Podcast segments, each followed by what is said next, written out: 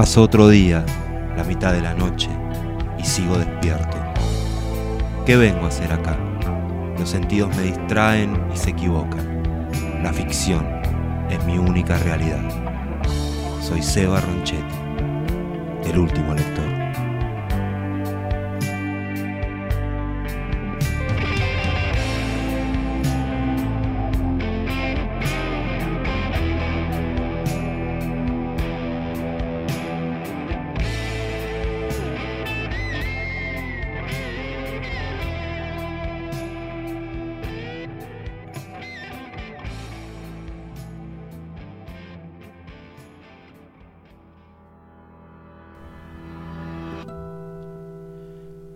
Parecía absurdo, sí, y seguramente lo era, pero él se había pasado la vida sintiendo. ¿Cómo escribirlo? Sin embargo, ¿cómo no adivinar tu gesto de fastidio ante la inminencia de las grandes palabras? ¿Cómo ignorar los efectos que produce en el ritmo de tu respiración, en los músculos de tus párpados y de tu boca, mi arrebatador estilo?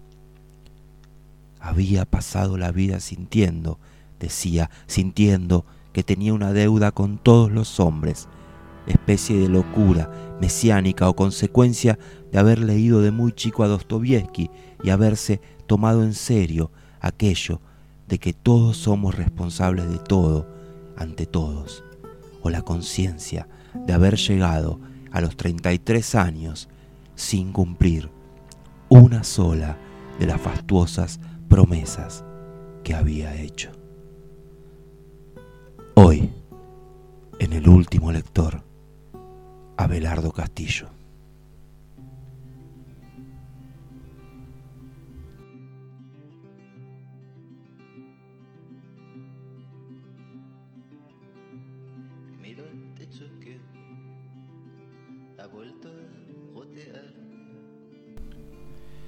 La madre de Ernesto Abelardo Castillo. Si Ernesto se enteró de que ella había vuelto, cómo había vuelto, nunca lo supe. Pero el caso es que poco después se fue a vivir a El Tala. Y, en todo aquel verano, solo volvimos a verlo una o dos veces. Costaba trabajo mirarlo de frente. Era como si la idea que Julio nos había metido en la cabeza, porque la idea fue de él, de Julio, y era una idea extraña, turbadora, sucia, nos hiciera sentir culpables. No es que uno fuera puritano, no. A esa edad y en un sitio como aquel, nadie es puritano. Pero justamente por eso, porque no lo éramos, porque no teníamos nada de puros o piadosos y al fin de cuentas nos parecíamos bastante a casi todo el mundo, es que la idea tenía algo que turbaba, cierta cosa inconfesable, cruel, atractiva, sobre todo atractiva. Fue hace mucho, todavía estaba el Alabama, aquella estación de servicio que habían construido a la salida de la ciudad, sobre la ruta. El Alabama era una especie de restaurante inofensivo, inofensivo de día, al menos, pero que alrededor de medianoche se transformaba en algo así como un rudimentario club nocturno. Dejó de ser rudimentario cuando el turco se le ocurrió agregar unos cuartos en el primer piso y traer mujeres. Una mujer trajo. No, sí, una mujer. ¿De dónde la trajo? Julio asumió esa actitud misteriosa que tan bien conocíamos, porque él tenía un particular virtuosismo de gestos, palabras, inflexiones, que lo hacían raramente notorio y envidiable, como a un módico Brumel de provincias. luego, en voz baja, preguntó, ¿Por dónde anda Ernesto? En el campo, dije yo. En los veranos, Ernesto iba a pasar unas semanas a El Tala. Y esto venía sucediendo desde que el padre, a causa de aquello que pasó con la mujer, ya no quiso regresar al pueblo. Yo dije en el campo y después pregunté, ¿qué tiene que ver Ernesto? Julio sacó un cigarrillo, sonreía. ¿Saben quién es la mujer que trajo el turco? Aníbal y yo nos miramos. Yo me acordaba ahora de la madre de Ernesto. Nadie habló.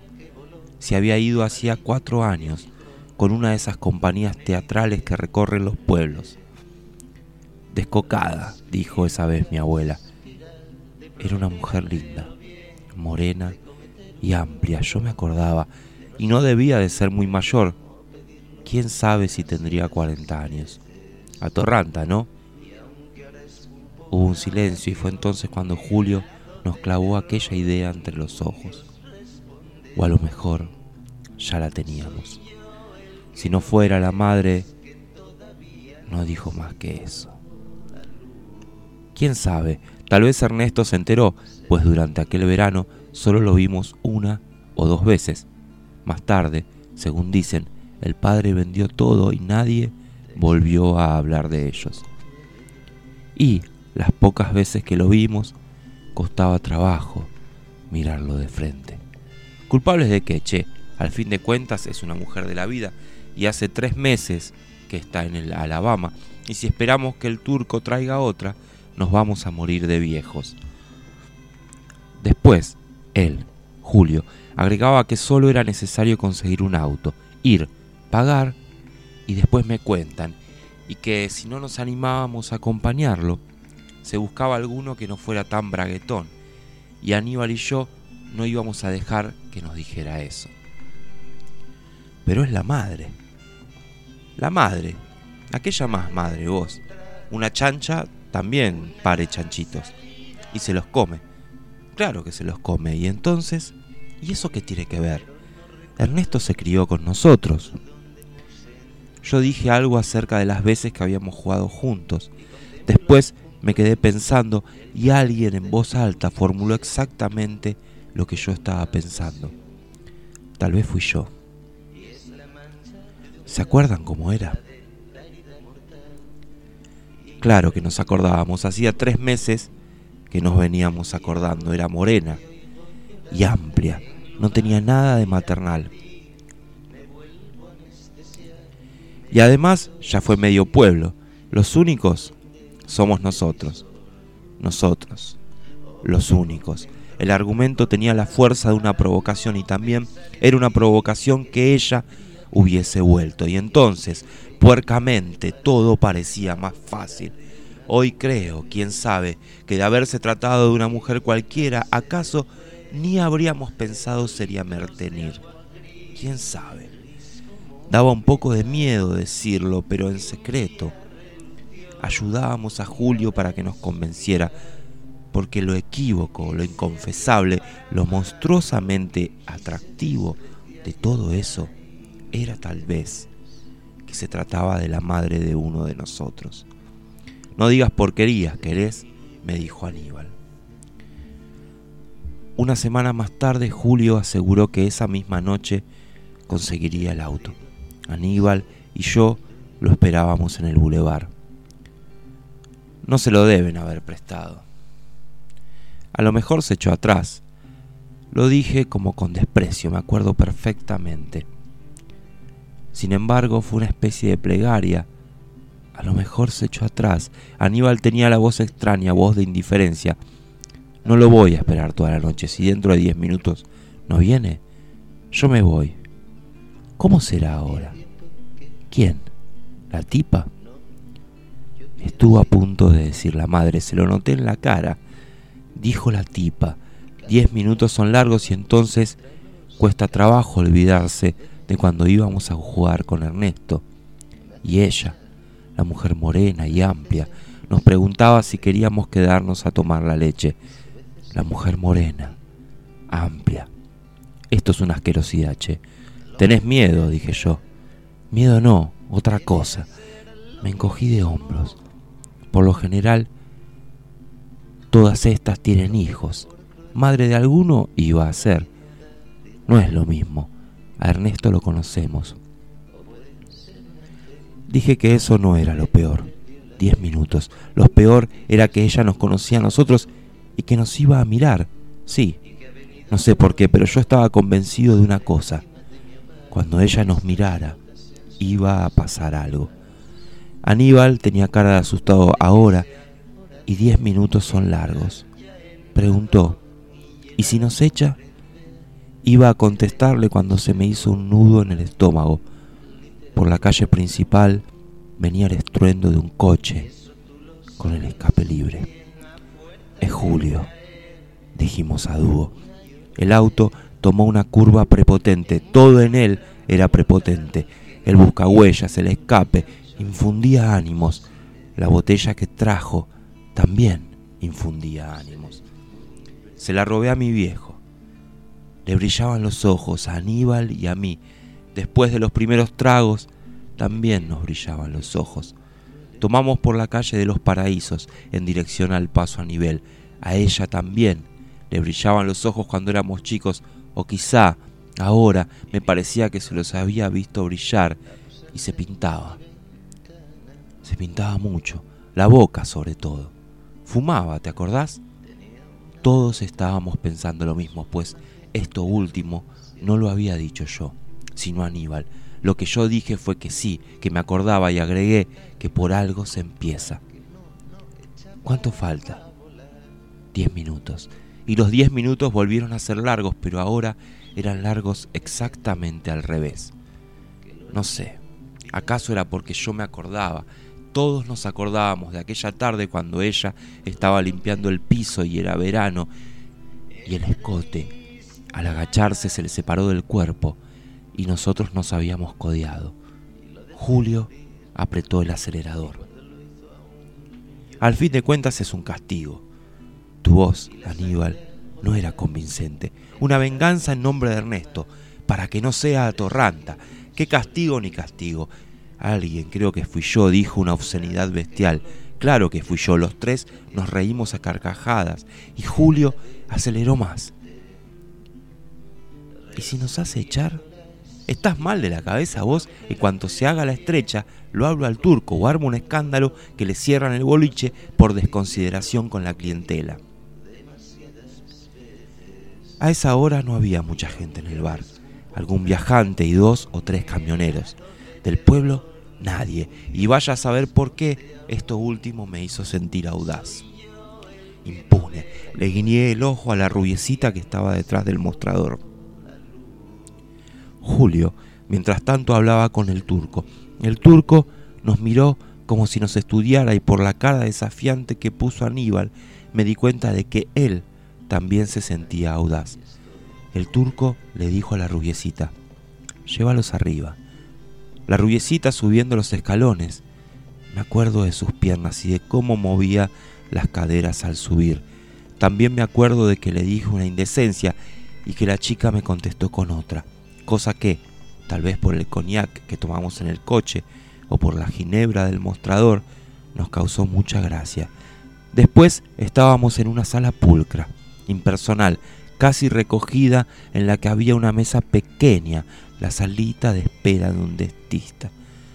Pensé, a ver si nos sacan una muela. Se lo dije a los otros, a ver si nos sacan una muela. Era imposible aguantar la risa, pero tratábamos de no hacer ruido. Las cosas se decían en voz muy baja. Como en misa, dijo Julio, y a todos volvió a parecernos notablemente divertido. Sin embargo, nada fue tan gracioso como cuando Aníbal tapándose la boca y con una especie de resoplido agregó, mirá si en una de esas sale el cura de adentro. Me dolía el estómago y tenía la garganta seca. De la risa, creo, pero de pronto nos quedamos serios. El que estaba adentro salió. Era un hombre bajo, rechoncho, tenía aspecto de cerdito. Un cerdito satisfecho, señalando con la cabeza hacia la habitación. Hizo un gesto, se mordió el labio y puso los ojos en blanco. Después, mientras se oían los pasos del hombre que bajaba, Julio preguntó, ¿quién pasa? Nos miramos. Hasta ese momento no se me había ocurrido o no había dejado que se me ocurriera que íbamos a estar solos, separados, Eso, separados, delante de ella. Me encogí de hombros, qué sé yo, cualquiera. Por la puerta a medio abrir se oía el ruido del agua saliendo de una canilla. Lavatorio. Después, un silencio y una luz que nos dio en la cara. La puerta acababa de abrirse del todo. Ahí estaba ella. Nos quedamos mirándola, fascinados, el desabille entreabierto y la tarde de aquel verano, antes, cuando todavía era la madre de Ernesto y el vestido se le separó del cuerpo y nos decía si queríamos quedarnos a tomar la leche. Solo que la mujer era rubia ahora, rubia y amplia, sonreía con una sonrisa profesional, una sonrisa vagamente infame. Bueno, su voz inesperada me sobresaltó. Era la misma. Algo, sin embargo, había cambiado en ella, en la voz. La mujer volvió a sonreír y repitió, bueno, y era como una orden, una orden pegajosa y caliente. Tal vez fue por eso que los tres juntos nos pusimos de pie. Su desabillé, me acuerdo, era oscuro, casi traslúcido. Voy yo, murmuró Julio y se adelantó resuelto. Alcanzó a dar dos pasos, nada más que dos, porque ella entonces nos miró de lleno y él de golpe se detuvo. Se detuvo quién sabe por qué, de miedo o de vergüenza, tal vez, o de asco, y ahí se terminó todo, porque ella nos miraba y yo sabía que cuando nos mirara iba a pasar algo. Los tres nos habíamos quedado inmóviles, clavados en el piso, y al vernos así, titubeantes, vaya a saber con qué caras, el rostro de ella se fue transfigurando, lenta, gradualmente hasta adquirir una expresión extraña y terrible. Sí, porque al principio, durante unos segundos, fue perplejidad e incomprensión. Después no. Después pareció haber entendido oscuramente algo y nos miró con miedo, desgarrada, interrogante. Entonces lo dijo. Dijo si le había pasado algo a él Ernesto, cerrándose el desabillé, lo dijo.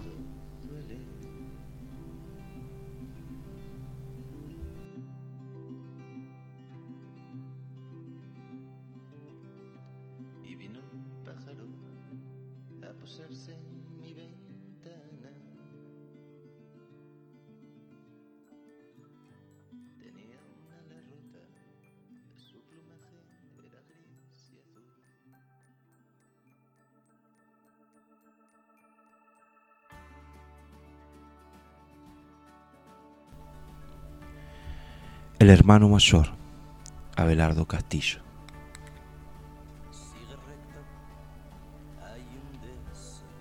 Lo malo es que a la larga ya no se siente nada, dijo el más corpulento, el de más edad. Peor que eso, estás esperando que termine de una vez, suspiró entrecortadamente. Tres inspiraciones breves y rápidas, hasta te fastidia, murmuró. Sí, dijo él, supongo que sí. El hermano mayor estaba sentado y él de pie. No eran parecidos.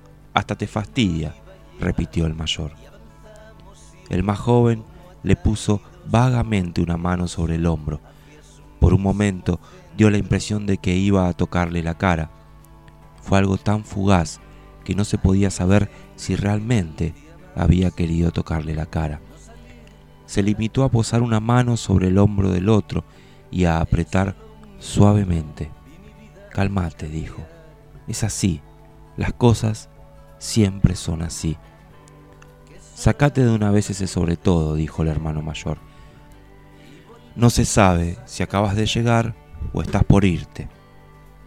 Acabo de llegar, dijo él, y también estoy por irme. El último tren a Buenos Aires sale a la una. ¿Cómo sabes que hay un tren a la una? Él se quitó el sobre todo y lo puso sobre el escritorio. no se sentó.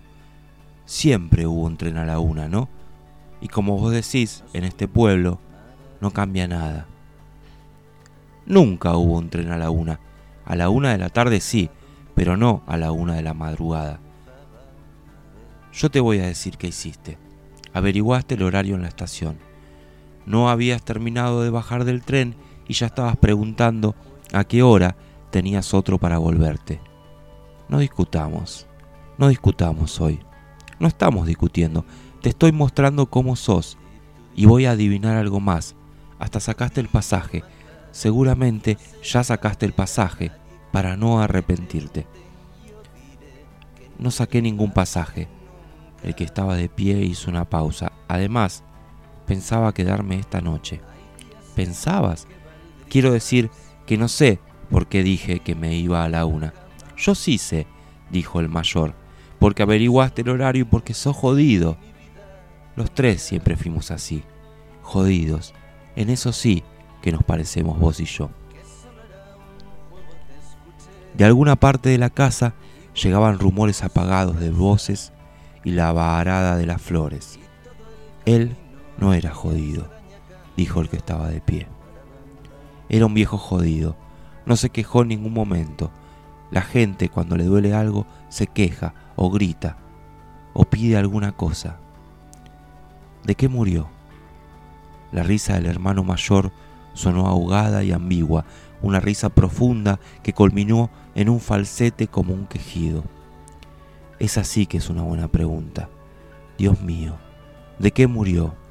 El padre estuvo agonizando un año entero y él viene, antes da una vuelta por la noche del pueblo, entra en la vieja casa y pregunta de qué murió. Me hubieran avisado con tiempo, dijo él. El otro, desde abajo, lo miró. Un reloj de pared dio la campanada de las once y media. Los dos se quedaron un momento a la expectativa, como si esperaran otra. Mejor salvamos, dijo finalmente el mayor. Vámonos al patio, a caminar por ahí. El olor de esas flores marea. La casa entera tenía olor a pantano, a flores corrompidas.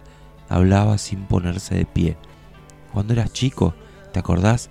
Siempre querías que te llevara al café de la estación. Un gran lugar, la estación. Y así, de paso, no perdés tu tren. O mejor vamos hasta el río. Para eso hiciste que me sacara el sobre todo, dijo el más joven.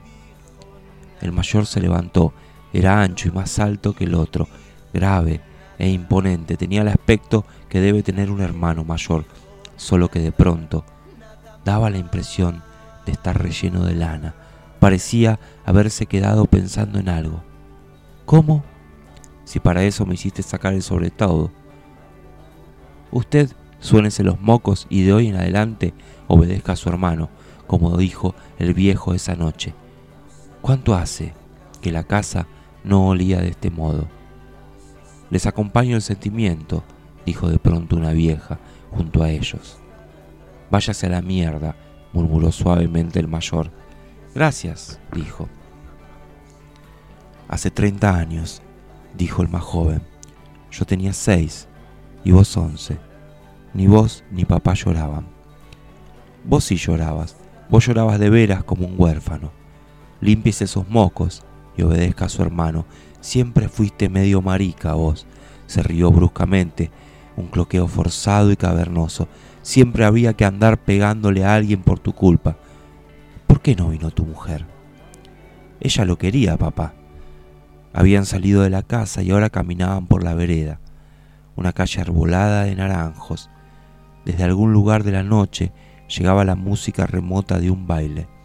No estaba, ella no estaba en casa cuando me llamaron. Las mujeres lo querían, qué cosa tan rara, sobre todo las mujeres ajenas. ¿Por qué no tuvieron hijos ustedes? El viejo siempre quiso tener un nieto. Te hubieras casado vos. No digas pavadas, dijo secamente el mayor. El menor lo miró de reojo en la oscuridad. ¿Pavadas por qué? El viejo, en cambio, le tocaba el culo a la enfermera. Ese culo no se hizo en un ratito, decía, y se doblaba en dos de la risa, tosiendo y escupiendo el alma. no se hizo en un ratito, hasta que se quedaba quieto, resollando con los ojos en blanco. Ella ha de madrugar mucho, tu mujer. Yo te hice llamar a las cinco de la mañana. Se murió de dolor, ya que te interesa tanto saberlo. Era como ver agonizar a un buey, como si lo carnearan vivo. Se le reventó el corazón por no gritar. Cuando lo abrieron no tenía pulmones ni hígado, pero murió de un ataque cardíaco. ¿Cómo se puede saber lo que le pasa a un hombre si no te dice qué le pasa? ¿Cómo puede saber un hijo qué le duele al padre si el padre, mientras se muere, le toca el culo a las enfermeras y se ríe? Era un viejo muy jodido, te lo juro. En dirección a ellos venían tres o cuatro personas.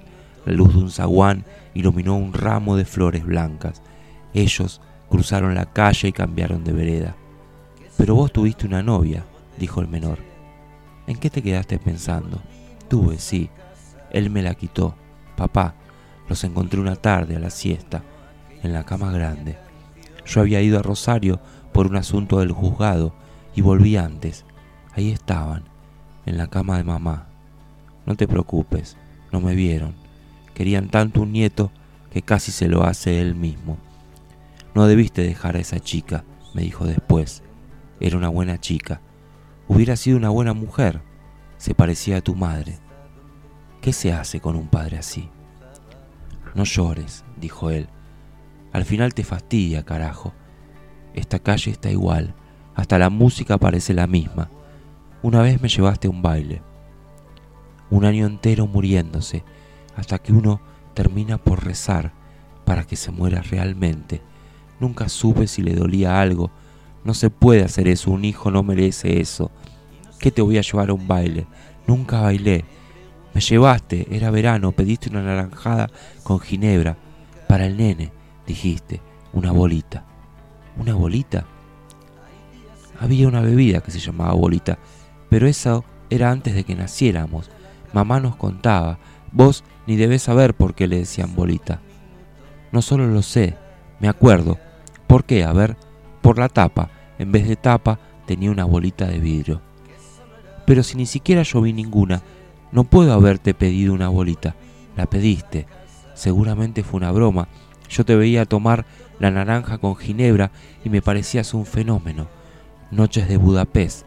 Te apuesto a que ese foxtrot que están tocando se llama Noches de Budapest. ¿Y vos qué? ¿Yo qué? ¿Qué tomaste? ¿Vos qué tomaste esa noche? No sé qué tomé, pero me acuerdo perfectamente de la bolita de vidrio. Siguieron caminando en silencio, la primera vez que estaban en silencio desde que se habían encontrado. Gracias, dijo de pronto el mayor. Ya estoy bien. Ustedes a veces tienen esas cosas. Me separé, dijo él. Por eso no se enteró lo de papá. ¿Con quién la encontraste? Con nadie. Ella me encontró. Pero vos la querías. Cuando estuvieron acá se veía de lejos que la querías y ella te miraba como si fueras de oro. Hace diez años que estuvimos acá, fuera de este pueblo. El tiempo pasa en serio. Pero vos la querías. Claro que la quería, todavía la quiero. ¿Eso qué tiene que ver? Nada. Me imagino, en esto también sos hijo del viejo. ¿Vos sabías que él la engañaba, mamá? Estaban sentados en uno de esos bancos de plaza que hay al frente de ciertas casas del pueblo. El reloj del cabildo dio la medianoche. ¿Cómo que la engañaba, mamá? ¿Cuándo la engañaba?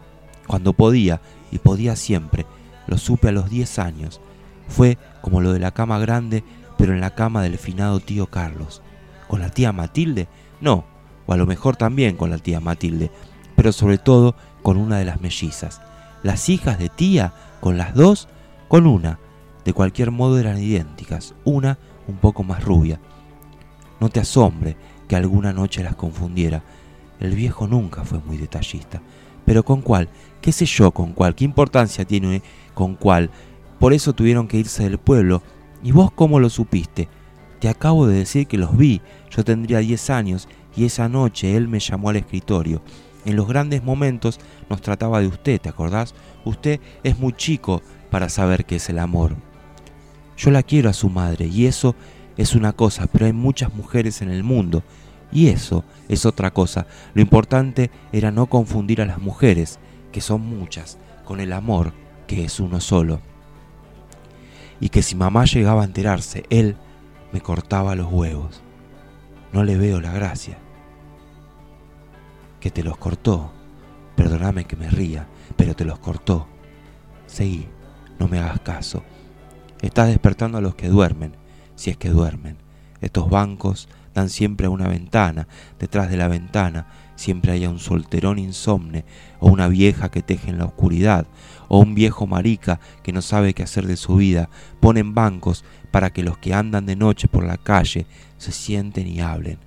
Contame algo de mamá. Mamá era mamá. No tenía historias. Se pusieron de pie un pájaro sobresaltado o un murciélago chocó contra el farol de la esquina.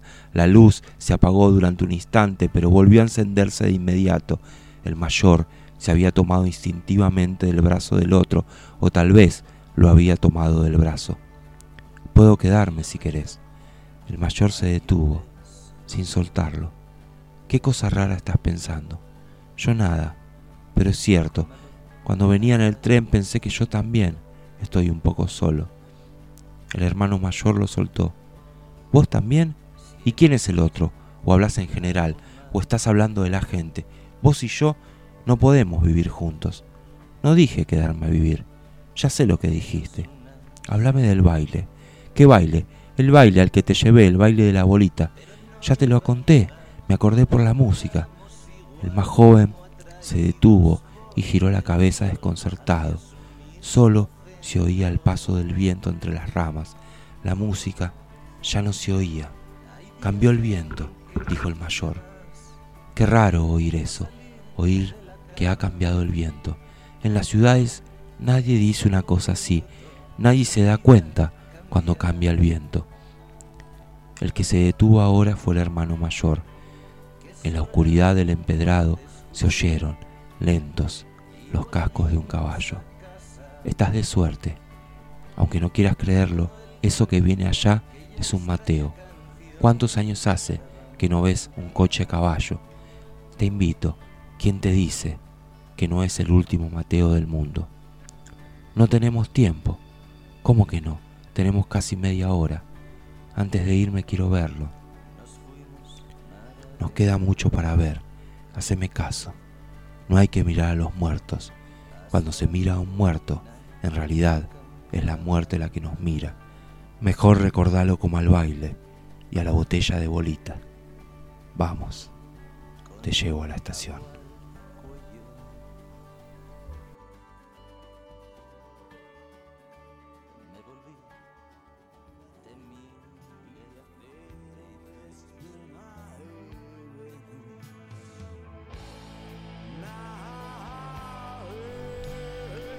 Dijo Abelardo Castillo muy poco tiempo antes de dejarnos. Creo en la literatura como testimonio, creo en la literatura como arte, ontofanía, modo del conocimiento, lúcido compromiso con la historia, pasadizo que desemboca en el sueño o la locura. Escribir ficciones es para mí, antes que nada, un acto poético. La belleza y la forma son la verdad.